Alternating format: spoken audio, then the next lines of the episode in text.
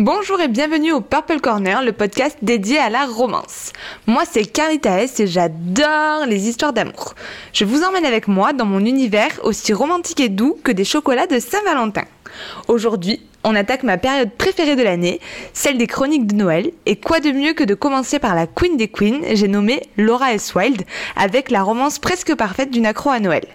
On se retrouve après le jingle, et n'oubliez pas, ici, tout finit toujours bien.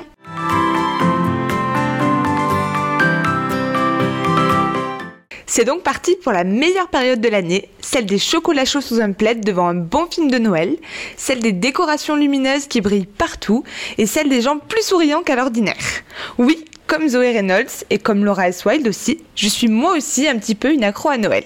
Et du coup, je suis plus que ravie d'avoir découvert cette trilogie qui m'a fait beaucoup, beaucoup, beaucoup de bien au moral en cette période. Donc dans cette histoire, on va suivre Zoé, une jeune femme qui est complètement accro à Noël et qui a même réussi à en faire son métier puisqu'elle a créé son entreprise et décore des hôtels luxueux de New York pour la période des fêtes de fin d'année. C'est pas trop génial comme job, non?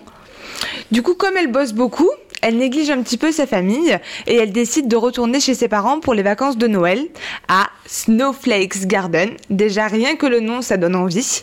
Mais malheureusement, elle doit se coltiner un journaliste du Times qui est censé faire son portrait, mais qui est une personne très sceptique vis-à-vis de cette fête qu'il qualifie même de oh, commerciale. Entre l'amoureuse de Noël et le Grinch, ça va donc faire des étincelles. Au niveau des tropes, on est dans une rom-com de Noël, hein, donc on reste dans Noël, humour, famille, euh, voilà, tout ça, tout ça. Maintenant, en ce qui concerne les personnages, Zoé, je l'ai trouvée juste Elle déborde d'énergie, de joie, de gentillesse. J'adore son côté barré et parfois too much. Et aussi son travail acharné et également son esprit de famille parce que c'est quelque chose qui est vraiment très important pour moi et surtout euh, en cette période. Alors c'est vrai, parfois euh, c'est un peu trop, euh, mais je trouve que son côté too much, c'est vraiment ce qui fait son charme. Quant à Ethan, ben, c'est un peu notre Scrooge préféré à nous aussi. Hein. C'est un grincheux, mais il reste objectif et surtout il est capable de se remettre en question.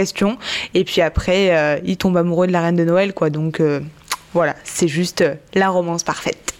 Et au niveau des personnages secondaires, dans ce tome, bah, c'est surtout la famille de Zoé que j'ai clairement adoré, hein, puisqu'en fait, bah, c'est tous des accros à Noël, que ce soit sa sœur, ses parents ou sa nièce. D'ailleurs, euh, bah, dans les rom-coms de Noël, c'est toujours bien d'avoir des enfants parce que ils nous permettent de briller, de rêver et surtout euh, de rigoler encore plus. Et pour le coup, euh, Lily Jolie, elle réussit vraiment tout ça avec brio. Du coup, pour l'univers, personnellement, je trouve que le pari de jouer à fond les clichés est super bien réussi. Moi, j'adore les romances de Noël, surtout celles qui respectent les codes, et encore plus celles qui vont euh, jusqu'au bout, et je dirais même encore plus loin. Euh, au niveau de la plume, je savais déjà que celle de Laura, elle était sublime, donc euh, pas de surprise de ce côté-là, hein, je m'attendais vraiment à ça. si ce n'est que elle est vraiment capable de tout écrire dans tous les genres, puisque j'ai lu d'autres livres récemment, et c'est vrai que sa plume va partout, elle a de l'imagination sur tous les fronts, et, pour le coup, le thème de Noël, euh, ça lui va bien, il est vraiment plus que présent.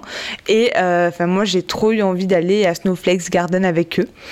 Et en ce qui concerne la romance aussi, bah, elle est toute douce, elle nous apporte plein d'étoiles, plein de paillettes et plein de papillons, dans le ventre. Et le tout avec beaucoup d'humour. Donc euh, voilà, j'ai juste adoré et je recommande. Je conclurai toujours par un petit extrait, bien évidemment parce qu'il n'y avait qu'une accro à Noël pour faire plier mon Scrooge intérieur et parce que maintenant que j'ai goûté à ton amour, je suis incapable d'en vouloir une autre. Donc voilà, c'est Ethan qui s'adresse à sa Zoé.